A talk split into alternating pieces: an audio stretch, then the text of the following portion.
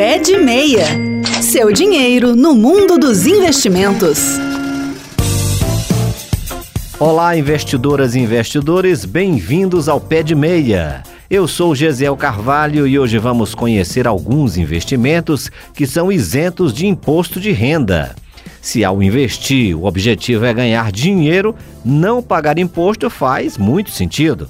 Mas antes que você fique aí todo animado para ouvir o programa e checar os investimentos isentos de imposto de renda, vale lembrar da máxima: não existe almoço grátis. Em outras palavras, desconfie de tudo que parece bom demais em termos de dinheiro. No caso dos investimentos isentos de imposto, a pegadinha está na rentabilidade. Justamente por não ter imposto, as suas remunerações muitas vezes são inferiores às de aplicações parecidas. Por isso, na hora de comparar, lembre-se sempre de olhar quanto rende o outro investimento que tem imposto sem o imposto de renda. E você pode perguntar: por que essas aplicações são isentas? Quem define isso é o governo.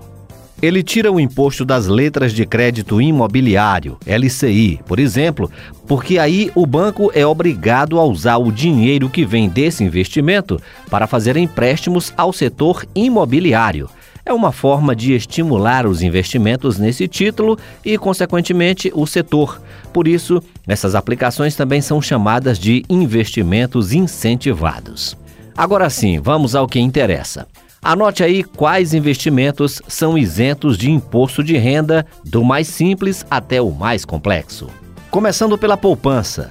A poupança dispensa explicações. Já falamos muito dela em programas passados, mas para não passar batido, podemos dizer que é tipo uma conta corrente com rendimento.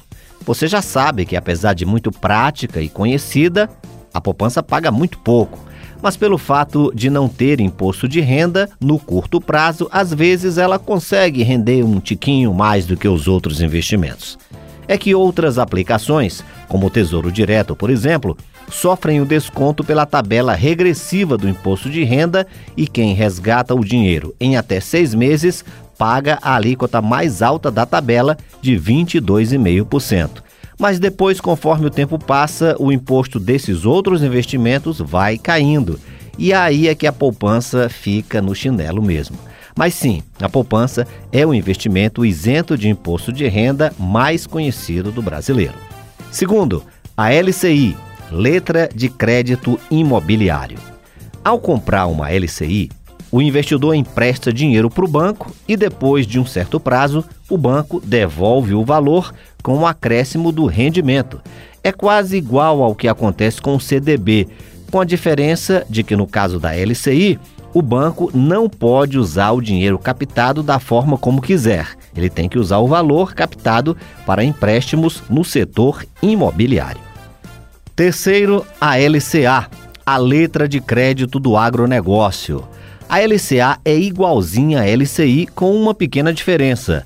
O dinheiro recebido pelo banco, nesse caso, não vai para o setor imobiliário, mas sim para projetos ligados ao agronegócio. Toda vez que você investe numa LCA, você está investindo no agronegócio brasileiro, que é um dos setores que mais contribuem com o produto interno bruto, a riqueza de um país. O agro, além de pop e tech, também na LCA é isento. Quarto, CRI. O Certificado de Recebível Imobiliário, o CRI, tem uma estrutura um pouquinho mais complexa. A origem dele são dívidas ligadas ao setor imobiliário. O exemplo clássico é um empreendimento que vende suas unidades na planta. Para receber o dinheiro dos compradores mais rápido, a construtora contrata uma securitizadora, que é uma empresa que transforma essas dívidas, aqui conhecidas também como recebíveis, em um título, o CRI. Portanto, o CRI é basicamente um título que oferece ao investidor a promessa de um pagamento no futuro.